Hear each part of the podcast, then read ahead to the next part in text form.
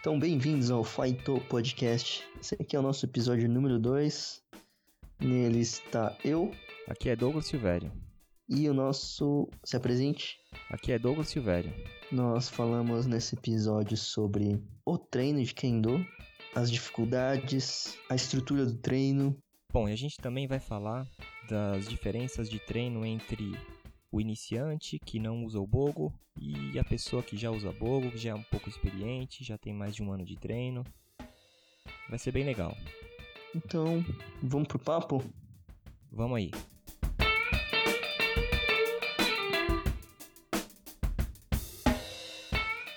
O tema de hoje vai ser Kendo, o treino. É, Douglas, quais são as principais dificuldades no treino? Dificuldade no treino, eu acho que quando o iniciante tem o primeiro contato com o sensei, ele tá bastante atento assim, né? Os movimentos, tudo, tudo é novo. E é difícil prestar atenção no próprio corpo, né? Nos próprios movimentos. Você acha que os movimentos não são convencionais, né? São movimentos diferentes, totalmente diferentes. Totalmente. Concordo. Não é como sair correndo, não é como uma brincadeira de criança, não é nada parecido com o que a pessoa já fez antes na vida. Então são movimentos que o cérebro ainda não conhece. É, e pior ainda pra quem começa um pouco mais velha, né? Digamos. Com certeza, a pessoa, o que a gente percebe muito é a pessoa bastante travada, né? O movimento bastante travado, não sai fluido, né? Eu nem sei se a gente foi por isso, mas, por exemplo, esses dias eu tava pensando em aprender a dançar. Hum.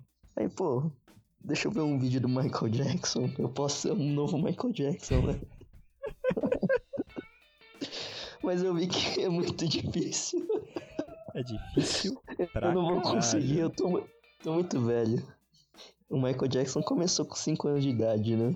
Tá, mas ele tinha tinha um esti- estilo próprio, você pode dançar Então, ele criou, ele coisas. criou um, um estilo próprio. Ele.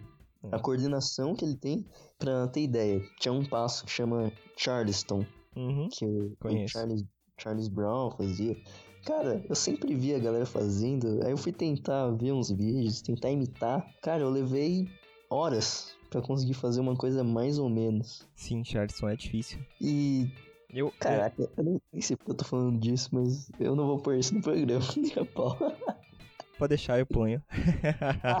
Se fuder. Ah, o dançarino, né, agora? Dançarino. o Xoxincha da dança. Xoxincha da dança. Então, eu me senti um xoxincha. Eu não conseguia coordenar os movimentos, eu fazia bem devagarinho. Ficava repetindo, repetindo, repetindo, até que saiu. Porque eu sou bem insistente, eu fico repetindo a coisa. Não me Criando um diga, método. não brinca. Eu fico criando um método na minha cabeça de, não, vamos por partes aqui ali. Eu fico no, no no lugar do Xoxincha, ele deve, putz, dar um main é uma coisa bizarra. É um movimento totalmente não natural. Eu acho que deve ser a mesma coisa. Importante que a pessoa foque na repetição. Em que ela fique repetindo e tentando melhorar o movimento, lembrando como é o movimento e se autocorrigindo. Eu acho que foi legal ter, ter falado dança, citado a dança. Tanto na dança quanto no Kendo, não adianta ficar com o corpo duro. Que a coisa não sai. É, tem que se soltar, né? Exato. E é, e é aí que é um trabalho que para alguns é mais fácil, demora menos, para outros leva anos e por aí vai. Olha, modéstia à parte, eu dançava bem rock and roll. Conte-me mais sobre isso. Bom, be- bem antes, bem antes de do Kendo, eu, eu fiz curso de dança numa casa chamada The Clock Rock Bar. Tocava anos 50 e 60. Foi o convite de uma colega de trabalho. A gente foi lá, fez aula e começou a frequentar a casa e ficou viciado. A gente ia todo final de semana. E aí a gente criou um grupo de amigos e tal, e foi, foi muito louco. E eu aprendi a dançar. A gente fazia umas competiçõezinhas lá e tal. Aí eu me achava o máximo. Eu falava assim, puta, aprendi tão rápido. Puta, em um mês tava dançando pra caramba, tal, não sei o que. Aí um dia eu fui no forró. Nossa, muito mais difícil. É muito mais difícil. Você diz o rock é tipo rockabilly? É. Ah, que as mulheres usam aqueles vestidos de bolinha, Isso, sabe? elas vão a Os caráter, homens é mó legal, cabelo, cara. Eu acho. Topetão, É, jaqueta de couro, tipo Elvis Presley. isso, isso. Da hora, legal. Era mó legal. Ainda, ainda é, ainda fica lá na Turiaçu, ainda existe a casa, só que eu faz uns anos que eu não apareço. E tinha aulas, eram aulas mesmo. Tinha, é, a casa funciona assim, né? Você tem as aulas que funcionam fora do período do. Você vai lá uma vez por semana à noite, alguma coisa assim. Tipo, numa. semana toca É. tudo, vocês vão se divertir. Isso, aí, aí você ganha VIP pra ir na, na baladinha do, do domingo ou do, do sábado à noite. E era assim, né? Não sei como é agora. Mas mesmo pra quem não faz as aulas, quem chega cedo, tipo, chega lá 10 horas, antes de da casa, que a casa ainda tá vazia, tem, Hum. uma, tem uma aulinha de introdução ali dos, dos passos para o pessoal poder aproveitar a noite e tal. Sem quem nunca fez aula, quem tem uma noçãozinha de como é. Ah, então por isso que você sabe como é que é o Charleston. Sim, sei vários Você aprendeu aí. estilos. Aprendi. Pra ficar bom em, pra, bom, pra ficar bom em alguma em, cada um desses itens, você tem que praticar muito, independente se você dança ou arte marcial. É, Hora- tem que ter disciplina e tal. Horas e horas aí de treino.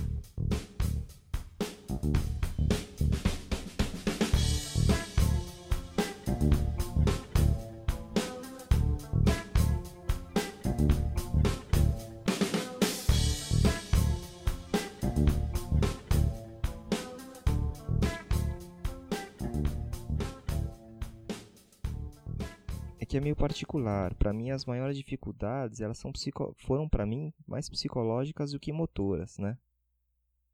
Eu não sei se é assim pra todo mundo. É muito comum você ficar nervoso porque você quer acertar aquele movimento que o 600 ensinou, você quer fazer do jeito certo e não sai. É, E aí, quando você relaxa, sai, né? Mas quase nunca você relaxa, né? Então, eu só tô indo no treino pra puxar os xoxinchas, especialmente pra isso. E eu tô vendo essa dificuldade deles, né? É que são mil movimentos. Você tem que levantar o braço, você tem que esticar, você tem que bater corretamente, tem que sincronizar com o pé, você tem que ir com o corpo, tem mil detalhes. Aí na hora de bater, realmente vem esse desconforto psicológico, né? Esse problema.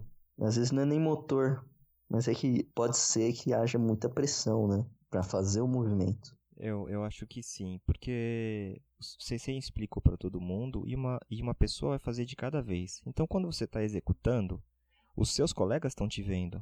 Você quer fazer certo, o melhor possível, né? Essa dificuldade psicológica é normal, porque você quer acertar, não quer passar vergonha, não quer cair, tropeçar no hakama, N coisas que passam pela cabeça quando você está executando um golpe. Eu acho que essa dificuldade para ser sincero, ela, ela ainda existe mesmo depois de cinco anos de Kendo, mesmo depois de, de passar por várias experiências. Se eu tivesse ido ali, acho que você foi bem corajoso ali quando você levantou a mão e foi lá fazer caixa na frente de todo mundo lá com o Hatidan. É, tudo, aí depois que você foi, aí foi uma renca que, que tomou coragem e fez também, né?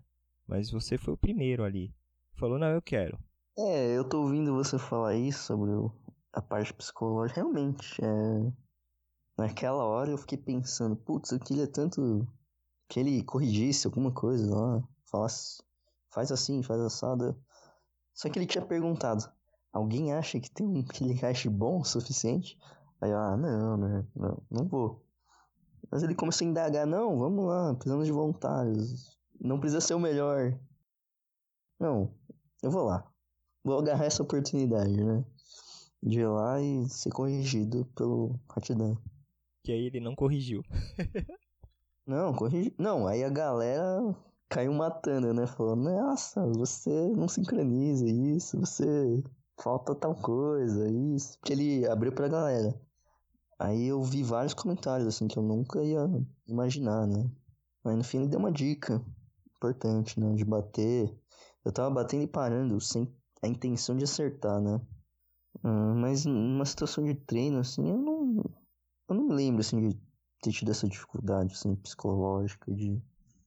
Ah, estou na frente de todo mundo tal. Não? Ah, eu já tive, já tive alguma sim. Não que isso tenha. Talvez eu tenha tido, mas isso não me marcou, sabe? A ponto de eu lembrar. Por exemplo, tava tendo, tendo um treino de do em que o Ibihara Sensei e o Tadahito estavam explicando o barulho do Ippon e, e, qual, e o movimento do Koshi e tal, como encaixava, uh, saindo do Tsubaziriai. Virava e batia. É. É, só que, não, é, só que não precisava ir pra trás. Era só realmente a batida. Pra sentir como deveria ser certa a batida válida, o ponto válido. Tava fazendo conta da Rito, pra minha sorte, que era um treino que tinha faltado um monte de gente, a gente tava em acho que em seis pessoas, algo assim, então eles aproveitaram pra fazer isso. Então vamos ensinar a fazer isso aqui, já que a gente tá com tempo. Acho que foram quatro batidas. Três, as três, eu acertei certinho, o Rito falou, aê, beleza, tal, não sei o que. Aí quando foi fazer a quarta, o Ta- o Ebihara parou, tudo, parou, falou assim, ó, não, agora é um por um que eu vou olhar um por um. Ah, ele costuma fazer isso, sei. Aí quando chegou na minha vez, aonde que eu acertei o do? A costela, Na né? costela, né, velho? É lógico, é lógico. Foi com tudo. Foi com tudo. Que É, merda, meu. que merda, que Ah, merda. eu já sei até que a você fez. Ele deu risada. Aí o Tadahito virou pra mim, você tava fazendo certo até agora. É, Ah, isso te marcou então. sim, Você marcou. ficou vermelho, você ficou vermelho, né? Ah, meu, porra. Não deu pra ver. Se acertar a costela do sensei com toda a força é foda, né? Você tá muito empolgado. Pô, acertei os três. Você tem três, tá fazendo um barulhão. Pá, Agora, eu vou- agora vou mostrar pro sensei. Taft na costela. Foi só essa tua lembrança aí? Tem mais outras? Ah, mais marcante sim. a- a- as outras é meio no meio do treino, assim. Ah, tá? Às vezes quando você pega algum sensei que você quer, que quer mostrar que você acertou tal, e não pega certo. Isso acontece muito, sei lá, pelo menos comigo. Às vezes quando você quer acertar, não, não, não, não, funciona, né? É, Não. é- é engraçado que comigo no Shiai é completamente o, o contrário. Como eu ligo foda-se e, e tem que acertar, tem que tirar um ipom ali de algum jeito, tirar leite de pedra ali, uma hora sai. Vai que vai, né? Vai que vai.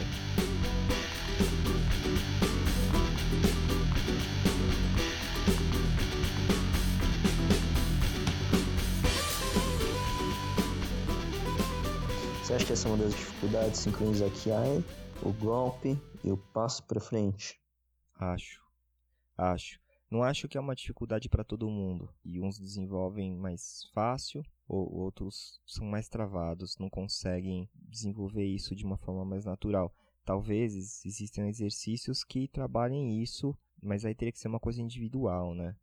Como o treino é coletivo, você vê o treino de, mesmo treino de Shoshinsha, não vai ter aquela coisa de jogar o corpo pra frente primeiro com o Fumikome, sem precisar dar um main primeiro, sabe? Talvez uma sequência progressiva assim, pra chegar no main com mais leveza, com mais e não com aquele geralmente os adultos chegam lá travadão, parece que tá levando um, um machado e, e sentando na cabeça da outra pessoa. E Bom, teve um trem que eu puxei com três pessoas. Um com um senhor de. Eu não vou falar o nome dele nem a idade. Mas é um senhor. Ele já tinha colocado o main e tal. Tava fazendo um Kihon bom. Só que ele parou e voltou. E Hum. falou: Ah, eu quero continuar daqui, sem bogo. Porque eu não, eu não me acho apto a pôr o main de novo. Depois nós tínhamos um outro Xuxincha, né? Jovem, abaixo dos 30 anos. Mas estava iniciando. E e uma criança de mais ou menos 7, 8 anos de idade. Foi difícil puxar o treino, né? Porque tinha um que ia muito rápido, né? Porque ele já sabia fazer. Tinha criança que ó, estava aprendendo, mas estava pegando rápido. E o Xuxincha estava com dificuldades, né? Uhum. Então, é difícil dar um treino geral para todo mundo, sendo que as pessoas estão evoluindo de formas diferentes. Você tinha que dar mais atenção pro Xuxincha, né? Para ele conseguir seguir o grupo. Então, essa é uma, uma das coisas que aconteceram. E a dispensar aí num, num jeito de que o treino flua, né? De forma natural. Daí entra a parte que a gente conversou sobre o treino ser progressivamente, ir progressivamente aumentando a dificuldade, né? Coisa é. que eu tô tentando fazer. Entendi, é que você tá com três casos diferentes, né?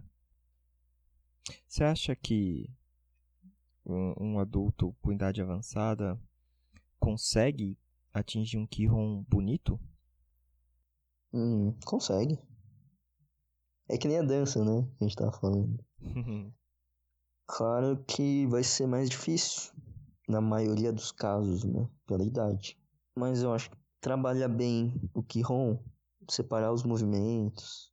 Não, vamos fazer coisas básicas, mexer o pé pra frente e pra trás. Como eu tava fazendo, né? Ai, de novo, falar daquela porcaria da dança. Eu fazia o movimento mais simples de todos, ir para frente e para trás. Depois no Charleston, você tem que abrir e fechar o... os tornozelos, né? Sim. Daí complica de vez. Depois você tem que ir para frente. É, até eu conseguia, mas ir para trás eu não tava conseguindo coordenar bem. Então comecei a fazer bem devagar, cada um, desdobrando o movimento, né? Em vez de fazer em um movimento, fazer hum. em três. É, mas, não, mas é uma tática boa isso aí.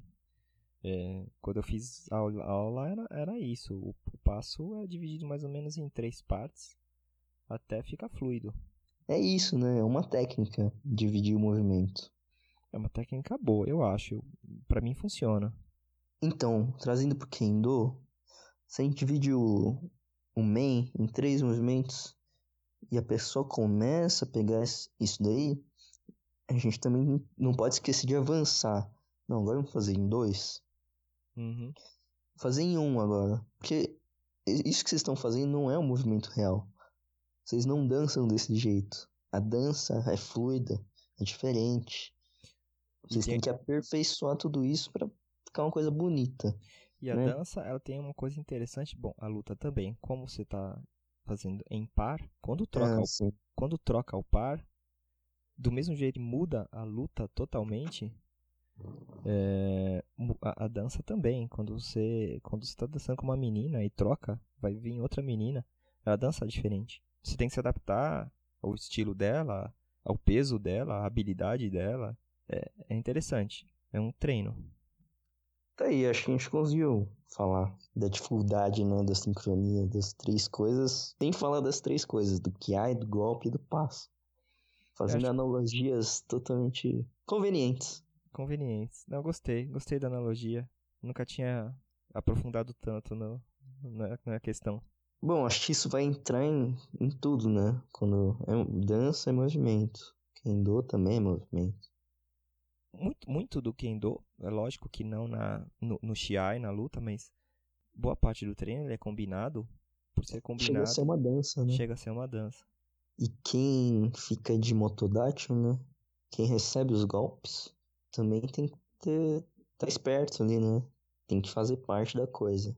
Na verdade, ele tá conduzindo, né? Ele, ele, é isso. Né? Ele tá conduzindo. Ele tá falando, ó, não, você vai fazer agora um main. Não, você agora vai fazer um kotê. Então ele, ele é tão importante quanto a pessoa que tá golpeando. Que o treino é pros dois. É, às vezes a pessoa acha que quem tá treinando é quem só quem tá batendo, né? Hum. Não, a pessoa que tá recebendo também tá treinando. Tá treinando a levar. Porque na hora na hora H ela já sabe, ó. Ah, é assim que se leva. Agora eu não vou levar mais. é, sim, verdade.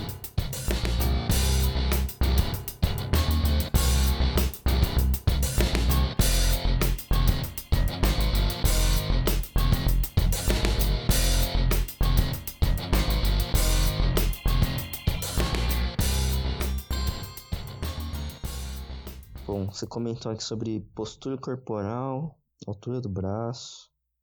É, isso é uma coisa que me chama muita atenção, sabe? Que é, que é o que mais eu vejo o sensei corrigir assim é a altura do braço. Quando termina finaliza o golpe ali no main, no ar, todo mundo tá parado, o sensei vai passando um por um e ajusta. Não, você tá muito alto, você tá muito baixo. Imagina aqui a cabeça da outra pessoa, a mão que fica embaixo, a mão esquerda, também tem que ajustar. E é uma. E, e a gente aprende isso, ajusta tal, mas na hora de dar main de verdade no adversário, se esse Kihon vai pras cucuias, né? É, vai pras cucuias. Por isso que é importante, na hora do golpe, na hora do Kikash, na hora de tudo, lembrar da posição correta de tudo. Porque na hora H já era, vai sair do jeito que você vem treinando. Como o excesso de força, se você tem muita força no Kihon, você sempre vai dar uma cacetada na cabeça das pessoas. E o braço dói mais. Ah, eu não sei. Como eu disse no programa anterior, eu nunca bati ninguém com força. Ah, não que você tenha percebido. Ah, nem, não que eu me lembre, né? É. Eu também achava que eu não batia com força. Bom. Ah, aí você lembra do Tadarito. não- Da costela. É, teve mais gente que já reclamou. Falei, porra, meu, eu sou o cara mais magro aqui, como é que eu posso bater forte? Mas no main, É, não, reclamaram. Ah, no main. Não reclamaram já de main, de cotê. Caraca, É, tira força aí, Douglas. tá bom. Tô, tô tentando.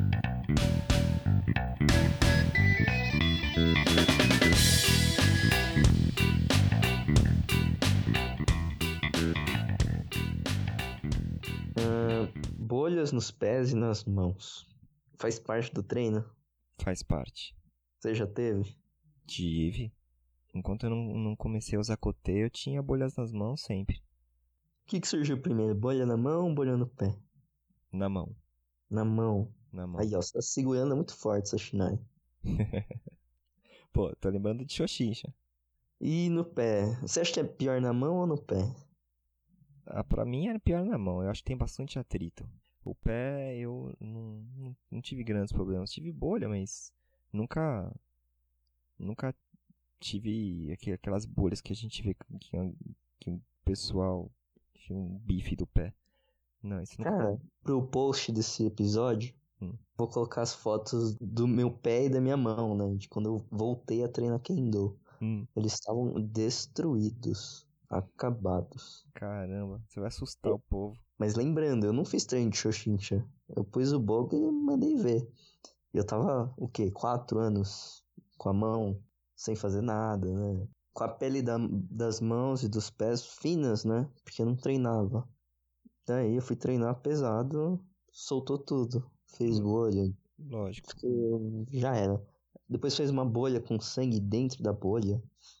É, é muito bizarro. É, você tinha uma memória corporal, você sabia fazer os golpes rápidos. Aí seu corpo estava desacostumado, é o clássico, né? Se ferrou. Você se estourou. é, bolha nos pés, mas dá pra evitar, dá pra colocar micropor, dá pra fazer uns paliativos aí.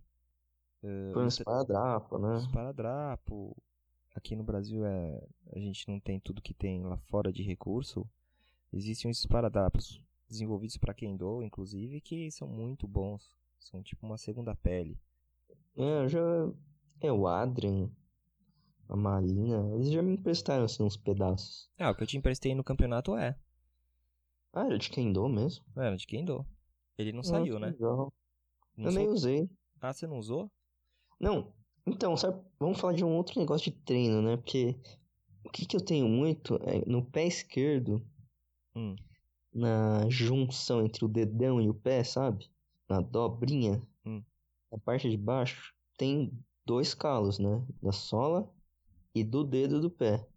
E no meio, essa parte costuma rasgar Hum, e abrir. Nossa, e é muito ruim. Por exemplo, campeonato. Então tem grandes chances de que abra o, aquela região do pé. Então costumo colocar um esparadrapo ali no meio pra tentar segurar entre as duas peles ali. As duas peles não, a única pele. A Hum. tensão da pele, né? Uhum. Essa é uma coisa mais recorrente que eu ando tendo. Andava, né? Porque agora eu não estou parado. Sei. Olha o Candy parada. Nunca ouvi disso. Pô, eu tô parado justamente porque eu tô com uma, um problema no pé esquerdo. De fascite plantar, né? Engraçado, você tendo pé esquerdo e nem é o pé do Fumikome. Mas. Então, mas é que é o pé que sustenta o teu, teu peso quando vai dar o impulso, né? Quando eu tive facete plantar, foi no pé do Fumikome, justamente por causa da batida. Ah, então. É que você exagera, né? Você tava batendo com o pé chapado no chão? Ah, não, meu problema era o calcanhar, cara. Não, Calcanhar. tava indo calcanhar primeiro, né? Calcanhar primeiro, aí bateu uma vez, bateu a segunda vez, meu. Fudeu.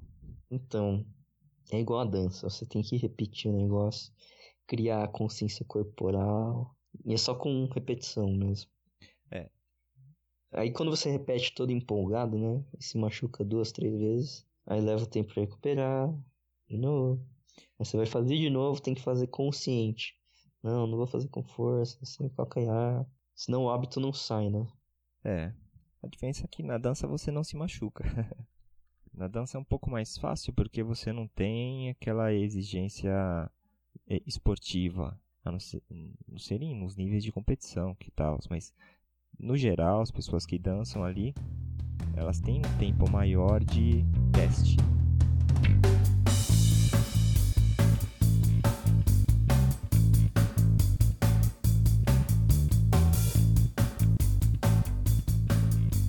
Bom, no Kendo, qual que é o objetivo da coisa? Deixa eu te fazer a pergunta então. O que, que se treina no Kendo? A coisa mais importante antes de ficar lá fazendo suriashi, né? Fazendo movimento dos pés, suburi, etc. É passar a etiqueta. Se chama Reiho. Kendo é etiqueta. Você entra no dojo, já tem que fazer um cumprimento para a parte mais importante do, do dojo. O nome diz, né? Dojo, o lugar do caminho. Do, caminho, jo, local, né? Então, um local onde as pessoas buscam alguma coisa. Hum, Então, um local importante. Tem toda essa parte da etiqueta, como fazer lei, né? O que que significa lei? Lei, uma tradução que eu vi aqui, ó, é demonstrar gratidão. Ou seja, quando a gente faz lei, né, a gente se curva para outra pessoa, a gente está demonstrando gratidão ao treinar. Concordo. Quando você treina com alguém, claro, você está agradecendo diretamente a pessoa pelo treino, porque ela cedeu o corpo para ficar batendo nela, para fazer os golpes, para poder treinar. Então, o Kendo começa nessa parte.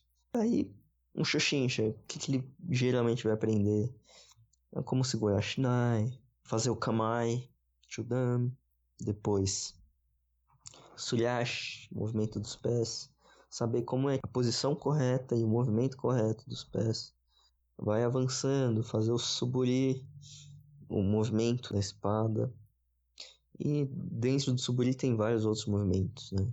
Jogi buri, naname buri, Jayaku suburi. Tem o men, o kote, o do. Até que os exercícios vão ficando mais complexos e você tem que golpear alguém.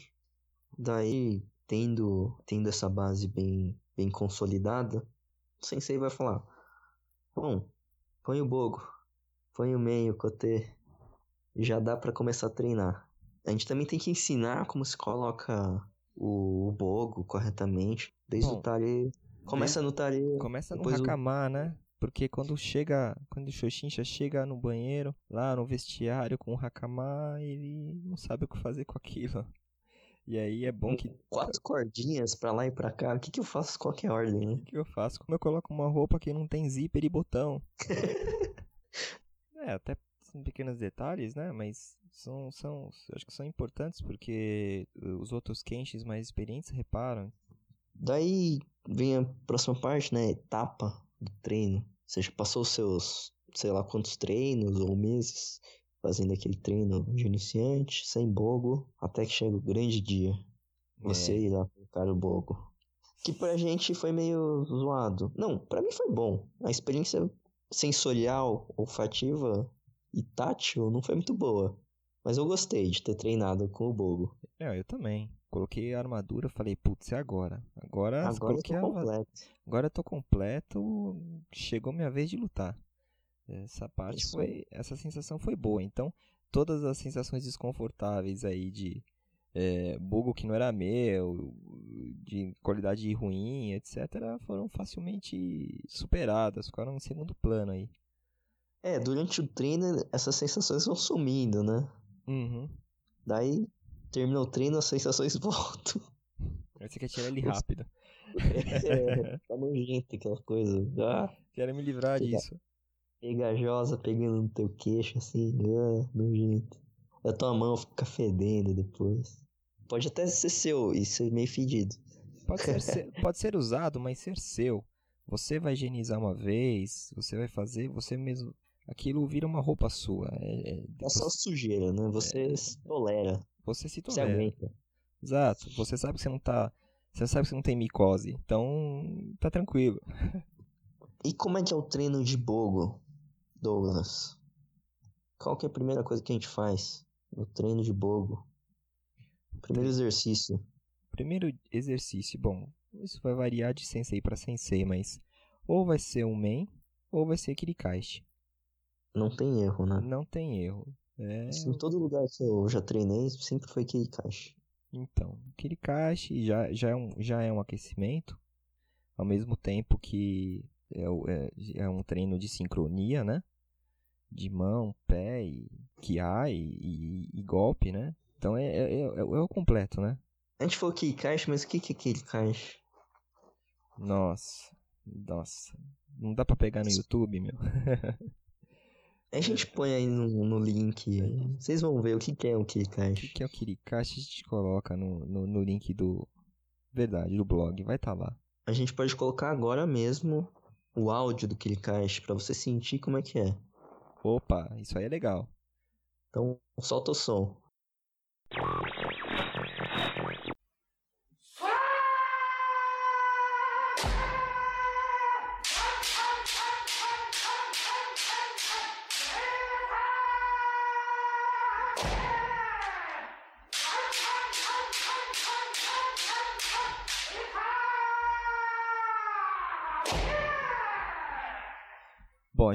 Colocou um cara top aqui pra fazer Kirikashi. Pra fazer bonito. Só de ouvir, já dá pra sentir a energia, né? A batida do pé, da Shinai, a intensidade. É, eu, eu tenho curiosidade de saber o que o ouvinte vai pensar é, sobre o, mo- como é o movimento. Como ele vai imaginar o movimento ouvindo esse som que ele ouviu agora. Se ele nunca viu, ele vai ficar curioso e vai, vai entrar no nosso post e vai ver o vídeo desse áudio e descobrir como é o Kirikashi. Mas pra quem já conhece o movimento, deu pra ver que quem tá fazendo Kirikashi não é qualquer um, né? Só de ouvir.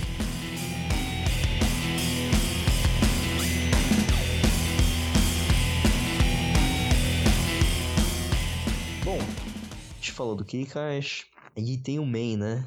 O main, geralmente, sempre vai ser grande. Nem precisa falar que é grande. Sem ser só falar. Main, Shomeiti, quatro vezes. Quando ele, fala, quando ele fala grande, o que, que ele quer dizer? Seria um movimento amplo, com os braços, né? Braços acima da cabeça. Isso, bem grande. Mas não pode ser devagarinho, não. Tem que ser rápido. Contínuo. Sem parar, em, contínuo. sem dar aquela paradinha em cima e depois bater, né? A gente pode orientar, assim, os xuxins no começo. Que eles peguem a coordenação correta do movimento. Mas, ó, depois que passou dessa fase, você tem que aperfeiçoar essa parte de fazer movimento rápido. Em um movimento só. Com Cara, daí pra frente vai variar de dojo pra dojo, né? De, de academia pra academia. O que se vai treinar? Quem tá puxando o treino? Qual que vai ser a ênfase? Uhum. Mas dá pra falar que se engloba em fazer Kihon, fazer mais movimentos, né, básicos, fazer o Asa, seriam as técnicas, técnicas de, de golpe, contra-golpe. Depois tem o Keiko, que seria a prática, a luta em si. Na nossa academia a gente costuma fazer bastante, é, que eu tenho visto, Shai Geiko, que é a simulação de, de Shiai, de competição. Ah, é? Hum. É verdade. Ah, sei. também a- existe a simulação de exame, né? Que a gente costuma fazer a gente próximo. costuma fazer, é do verdade. Mas então, a gente só faz quando tá próximo, né? Na verdade, a gente deveria sempre treinar pensando que estamos no exame, né? Fazer o Keiko, na hora do Keiko. Na hora do Keiko, é. Como é uma coisa muito livre, cada um tá livre para fazer o seu próprio treino. Por exemplo, esses últimos treinos que eu andava fazendo, eu tinha um enfoque muito grande quando fazia o Keiko em bater É. com o corpo. Tô tent- vou, vou querer fazer isso também. Esse foi um enfoque que eu tive nesses últimos tempos. Mas antes eu tinha um enfoque, por exemplo, no, no que eu vi de um sensei falando pra mim, ah, melhore isso, isso e isso. E no Keiko eu tentava melhorar o que me foi alertado, né?